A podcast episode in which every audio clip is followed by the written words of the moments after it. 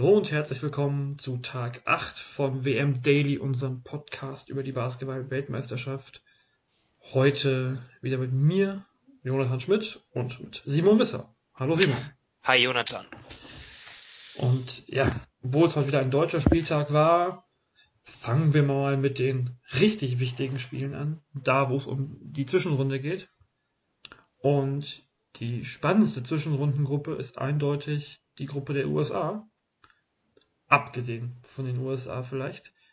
Und bevor wir da zum, ja, oder kommen wir dann erst zum, zum Vormittagsspiel und das war auch das spannendste Spiel. Beziehungsweise das, nee, das spannendste Spiel war es nicht, sondern es war das überrasch ein überraschendes Spiel und das äh, Spiel, was hier so ein bisschen die, ja, eine Überraschung, ja, was die Gruppe so ein bisschen aufmischt.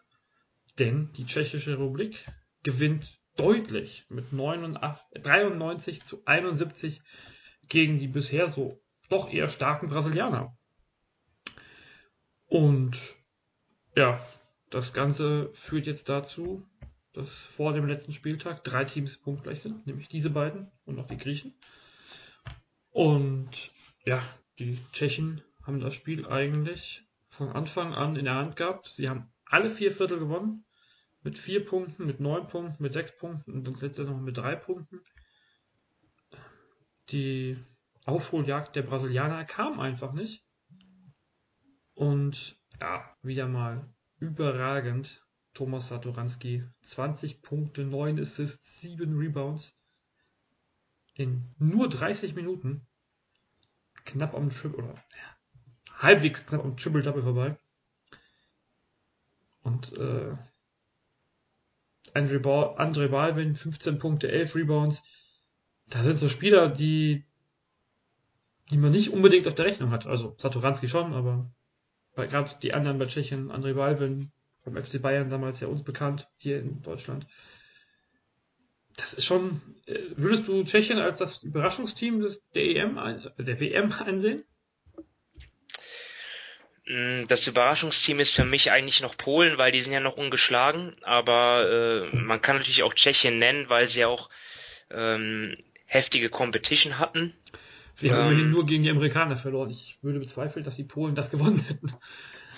Ja, man weiß es nicht. Ne? Ähm, wir hätten auch nicht gedacht, dass Tschechien gegen Brasilien gewinnt. Also das weiß man nie. Jetzt ist es einfach so. Ja, ja äh, Tschechien, ja, da muss man natürlich schon Satoranski nennen. Ja, der war ja bei dem Sieg gegen die Türkei statistisch jetzt nicht mal überragend, aber heute natürlich schon. Du hast die Stats genannt. Der hat extrem effizient getroffen, ähm, seine Würfe und ja, da, darüber freuen sich die Tschechen, darüber freuen sich die Fans der Chicago Bulls, ähm, bei denen er jetzt dann in der NBA spielen wird, auch, auch denen macht das ein bisschen Hoffnung.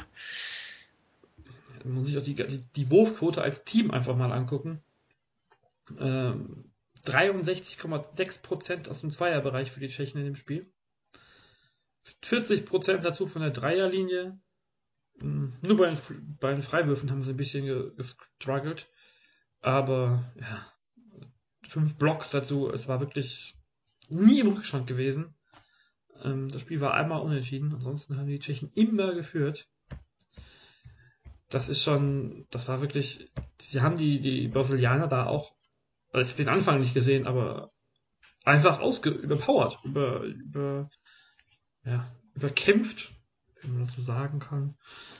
Das ist, äh, und dazu halt wirklich als Team perfekt zusammengespielt in, in wichtigen Phasen trafen dann plötzlich auch ein Pavel Pumperla, der bis jetzt nicht als Scorer, glaube ich, in Erscheinung getreten war, ähm, traf seinen Dreier.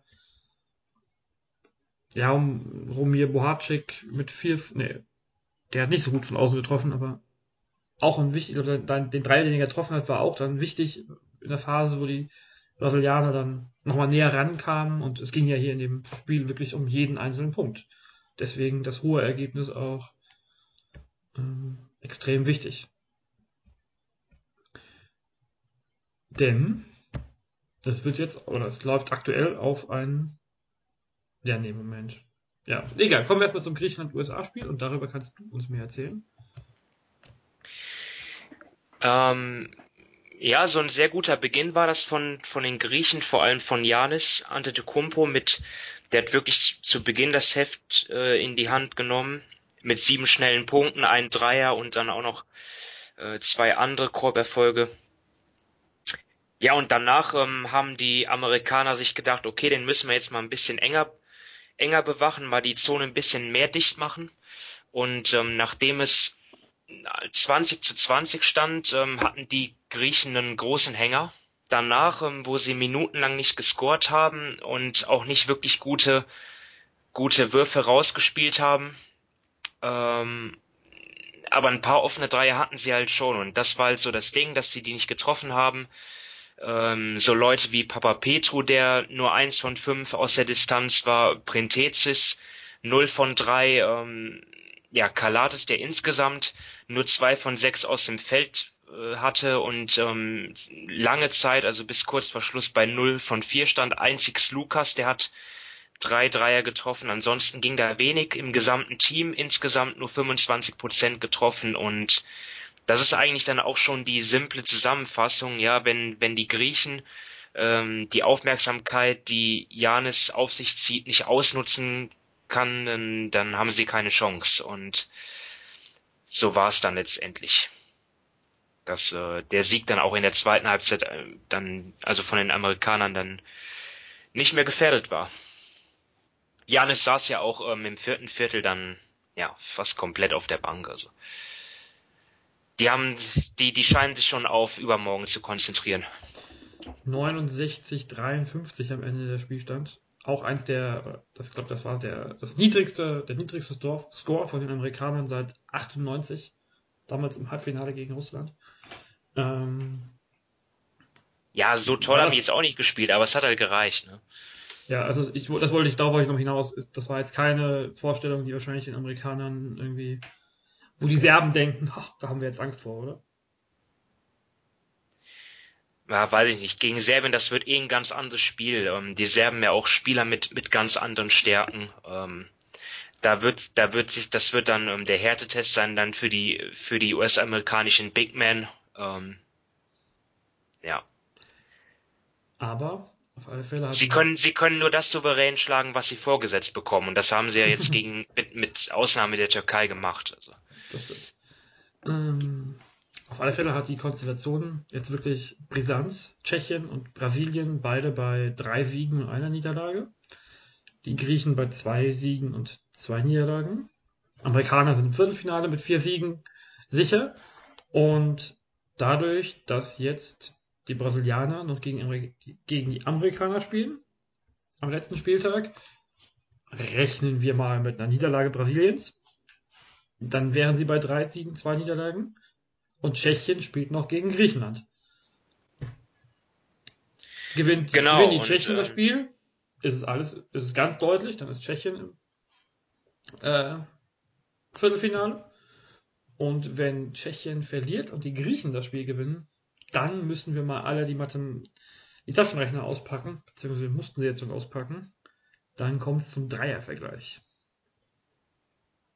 Ja, und da muss Griechenland gegen Tschechien mit plus 12 gewinnen. Das habe ich ähm, eben noch kurz ausgerechnet. ich auch. Ähm, das äh, hatte ja vorhin auch schon äh, der Kollege von Magenta Sport, wer hat es denn kommentiert? Ich habe es schon wieder vergessen. Ähm, zumindest beim Brasilien-Spiel, beim Tschechien-Spiel ausgerechnet. Das ist, äh, das klingt nach einer Herausforderung. Die Tschechen können sich eine Niederlage mit elf Punkten leisten wenn, ja, geht doch.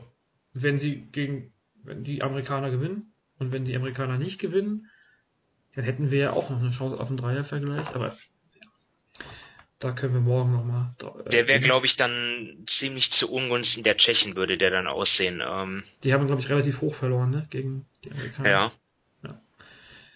Also müssen die Tschechen dann äh, auf alle Fälle, egal wie, nee, ja, doch, egal wie es ausgeht, müssen sie noch äh, auf, die, auf die Amerikaner hoffen.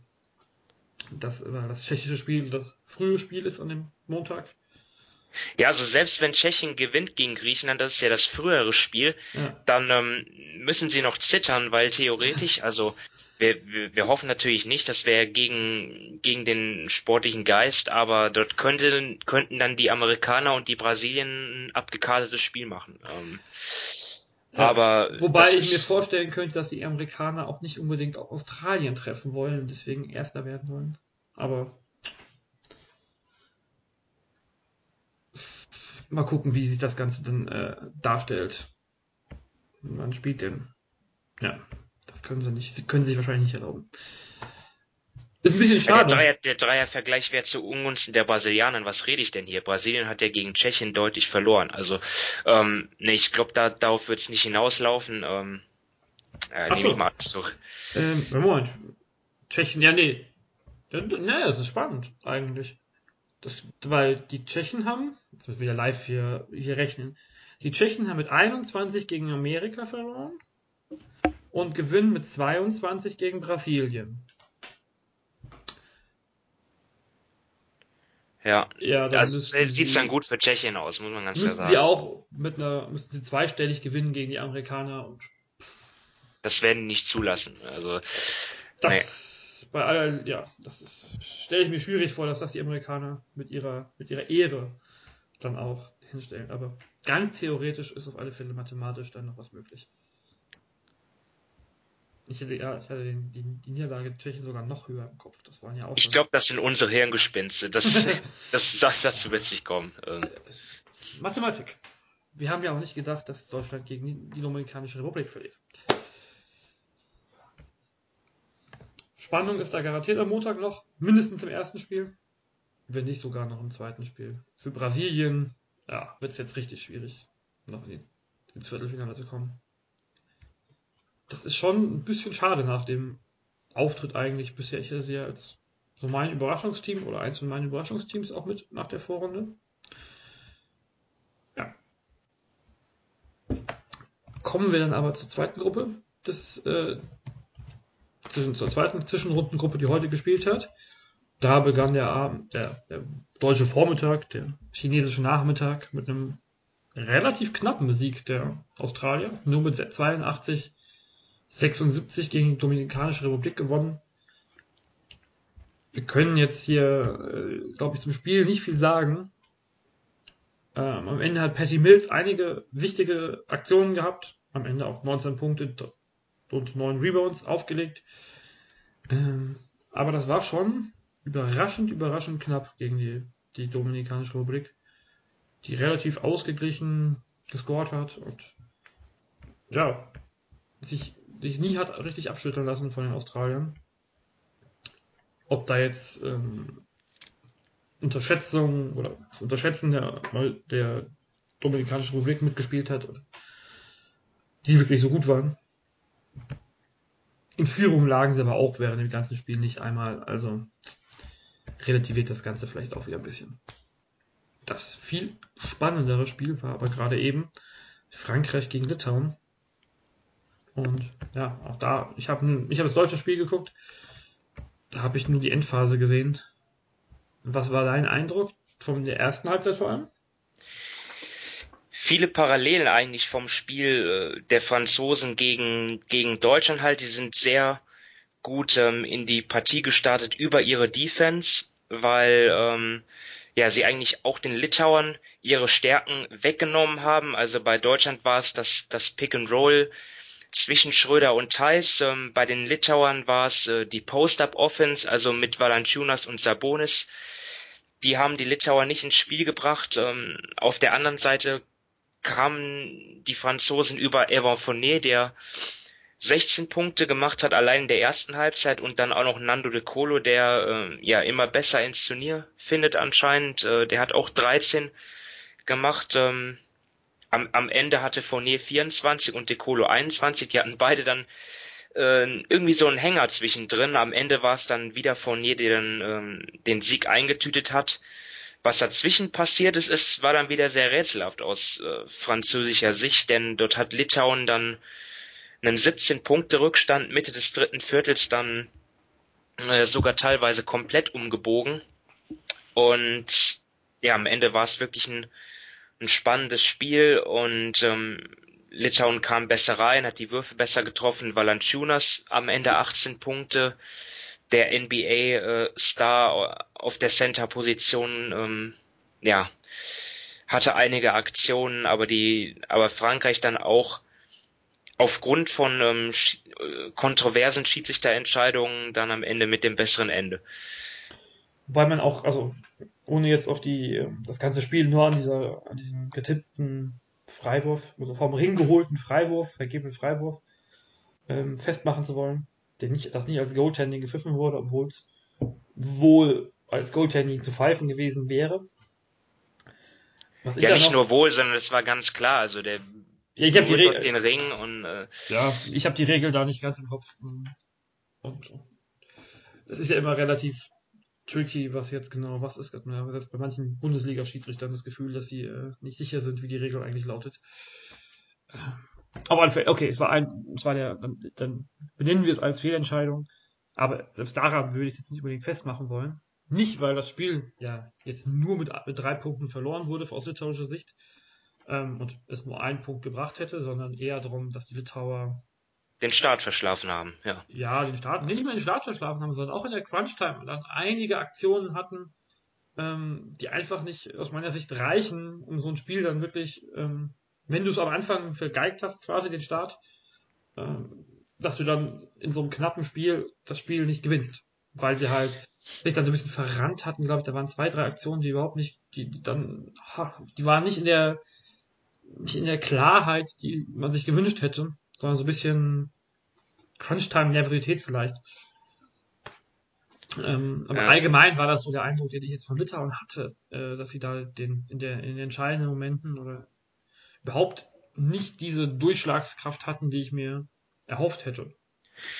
Ja, und das ist jetzt irgendwie, das will ich jetzt gar nicht an einem Spieler festmachen oder so. Ja, es gab auch andere, die sich schwer getan haben, wie ein Kalnietis, der heute nicht fast nichts getroffen hat oder ein Kusminskas, ähm, der schon deutlich besser gespielt hat. Aber ich finde so ein Domantas Sabonis, er persönlich ähm, zahlt irgendwie ein bisschen Lehrgeld. Also wir haben ja schon darüber gesprochen, gegen Australien die Crunch Time, da war er unglücklich und heute schon wieder, wo er wirklich merkwürdige Entscheidungen trifft. Vier Turnover sind einfach zu viel für einen Big Man.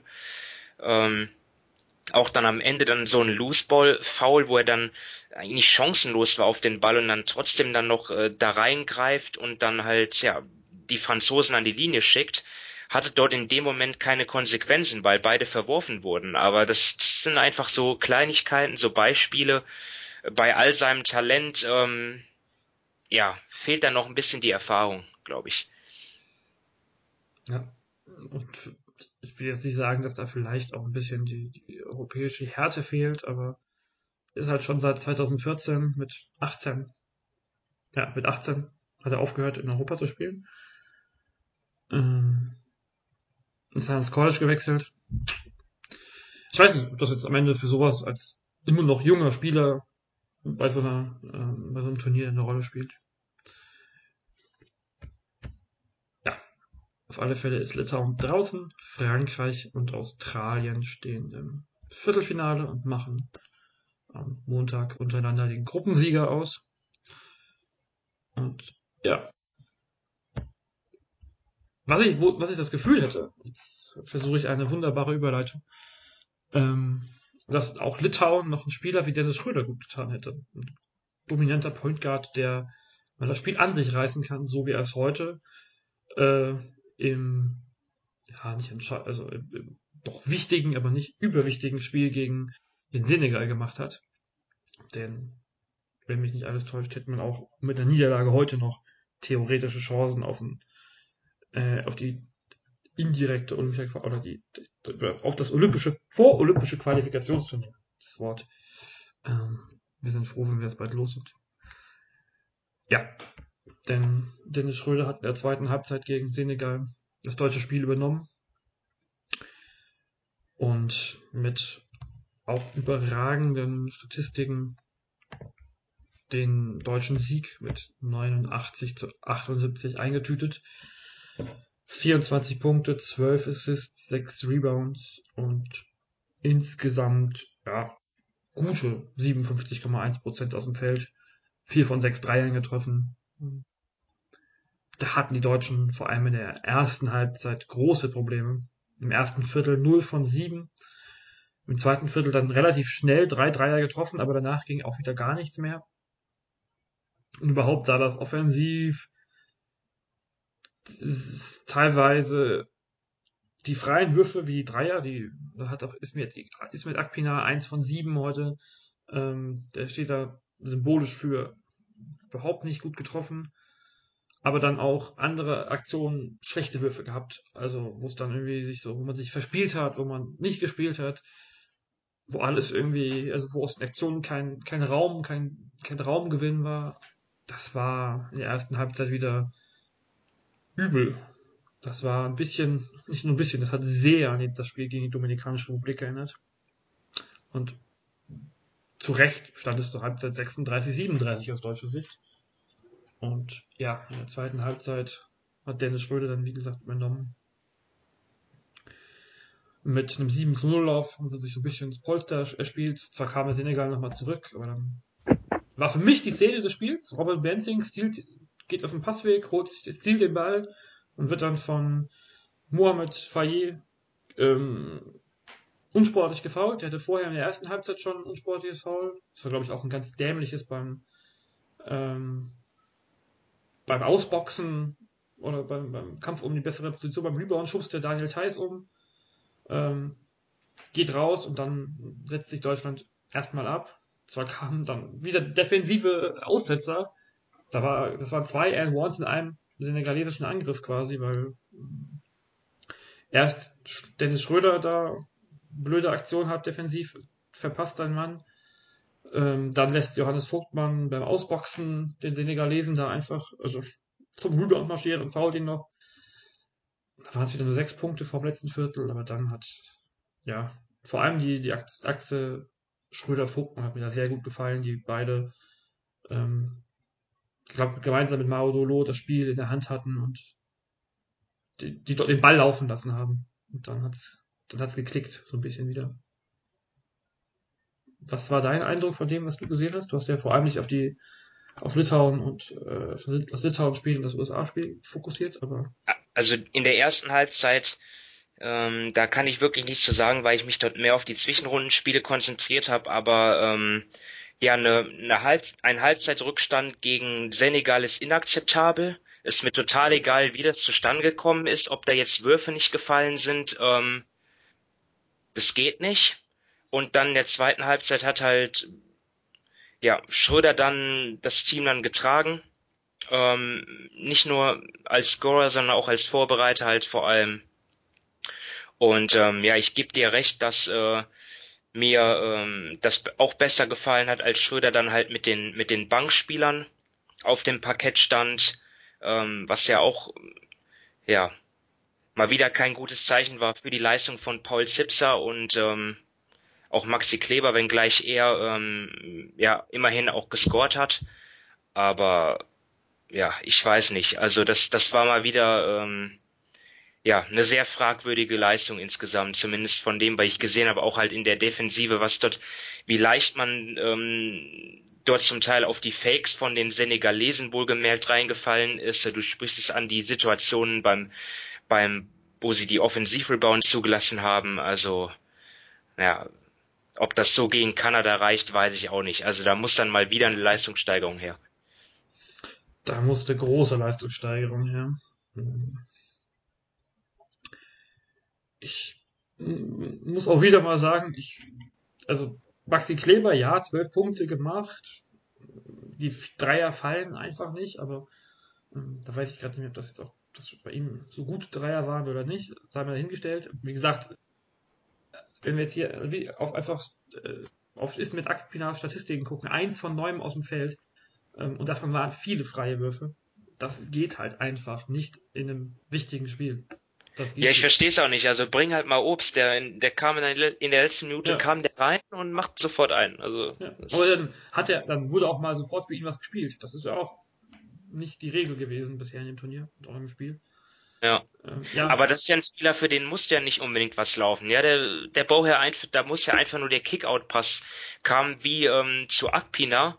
Ähm, muss man ja sagen, das hat man ja davor auch vermisst. Immerhin wurden mal Eckendreier rausgespielt. Es ist ja der in, äh, der ähm, effizienteste äh, Dreier im Basketball und ähm, ja, wenn Obst dort gestanden hätte, dann hätte der die auch gemacht, wahrscheinlich. Also, äh, Normal würde ich auch von Akpina erwarten, dass er die macht. Was macht Akpina, gibt Akpina diesem Team sonst, wenn nicht freie Dreier? Aber ähm, ich, auch gerade du hast das Kickout angesprochen, es waren häufig die Situationen, dass irgendwie gezogen wurde, aber so halbherzig. Dann, dann, dann kam der, dann kam so, oder ohne Übersicht vielleicht, das ist vielleicht das richtigere Wort, halbherzig, ähm, ist so eine, was die Unterstellung, dass es nicht, äh, dass noch nicht mit Herz gespielt wurde. Ähm, da war auch der Schröder mit, einer, mit einem super Offensiv-Rebound, den er geholt hat, den er dann aus dem Außen noch gefischt hat, mit, einem Sprung und den Vogtmann dann zu einfachen Punkten einlegen konnte. Wie gesagt, die beiden sind für mich die beiden Spieler, die das hier gewonnen haben heute mit.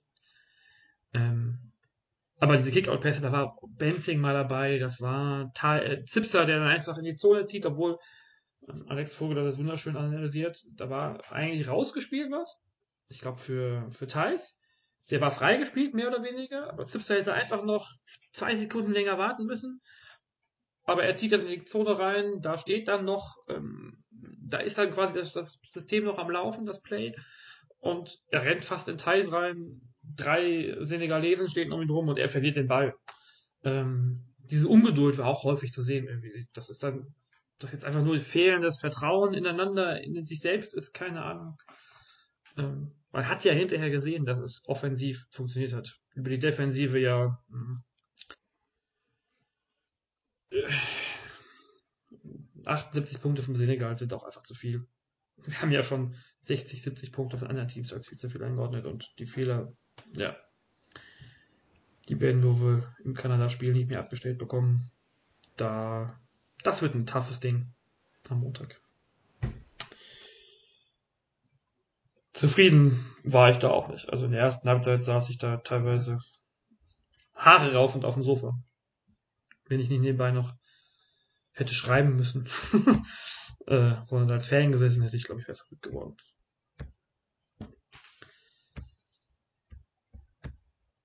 Kanada hat übrigens gezeigt, dass man Jordanien auch mal eben 126 Punkte einschätzen, schenken kann. 126, 71. Da ist kein, gab es keinen Ausrutscher, der aber auch im Endeffekt dann ja ziemlich egal gewesen wäre. Das deutsche Spiel gegen Kanada ist das Endspiel. Ja, und aus der anderen. Will ich nichts zu sagen. Vielleicht haben die Jordanier auch einfach keinen Bock mehr gehabt. Ja. Ne? Ich sag da nichts zu, wenn ich das Spiel nicht gesehen habe. Also, ob die jetzt da mit 50 gewinnen und Deutschland mit plus 20, das heißt nicht, dass Kanada das Nein, nein, nein, nein, nein, das wollte ich jetzt, ich wollte jetzt keinen Schluss draus ziehen, aber äh, es ist schon äh, beeindruckend, glaube ich, gewesen, was ich auch eben gehört habe von äh, nebenbei in, in einem Kursbericht. Kanada hat doch alles getroffen. 24 von 44 Dreiern. Ähm, Das Ergebnis haben wir auf alle Fälle mal genannt. Und ja, das war schon fast die komplette Zwischenrunde. Sieben Teams stehen im Viertelfinale. Griechenland, Brasilien und Tschechien battlen noch um den letzten Platz. Vor allem die Griechen und die Tschechen. Brasilien bräuchte schon ein kleines Wunder gegen die Amerikaner. Morgen geht es dann vor allem um die, ja, um die Platzierung in Gruppe A und oder A, B, C, D Gruppen aus der Vorrunde. Wer spielt gegen wen im Viertelfinale? Wer muss gegen Serbien ran? Wer darf gegen Spanien ran? Wenn, das, wenn man das so kurz zusammenfassen darf. Oder schlägt vielleicht sogar Spanien Serbien. Und äh, alles dreht sich da auf den Kopf. Das Spiel findet dann morgen statt, am Sonntag, zu vermutlich bester Sendezeit um 14.30 Uhr, Abschluss des Tages. Und das zweite wichtige Spiel morgen ist dann ja Polen-Argentinien, genau. Auch um 14 Uhr leider. Da geht es dann in der anderen Gruppe um Platz 1 und 2. Auch, ja, einerseits ist es gut, dass es äh, das ist fast, also wäre es gut, wenn es zeitgleich ist, dann kann man sich nicht auf einem anderen Ergebnis orientieren, wenn man sagt, das Team liegt mir mehr. Andererseits für uns Fernsehzuschauer schade, dass wir nicht beide Spiele in voller Länge gucken können. Wo wirst du einschalten? Spanien gegen Serbien natürlich. Ähm, das ist ja das Spiel, ähm, von den beiden, also von zwei der drei besten europäischen Teams, die ich erwartet habe. Äh, ich habe ja die Griechen, die ähm, jetzt dem nicht ganz äh, gerecht werden bislang, aber ja, also das ist auf jeden Fall ein Spiel, worauf ich mich freue. Alles klar, dann gucken wir das morgen mal und reden dann weiter. In diesem Sinne, einen schönen Samstag noch und morgen. Ciao.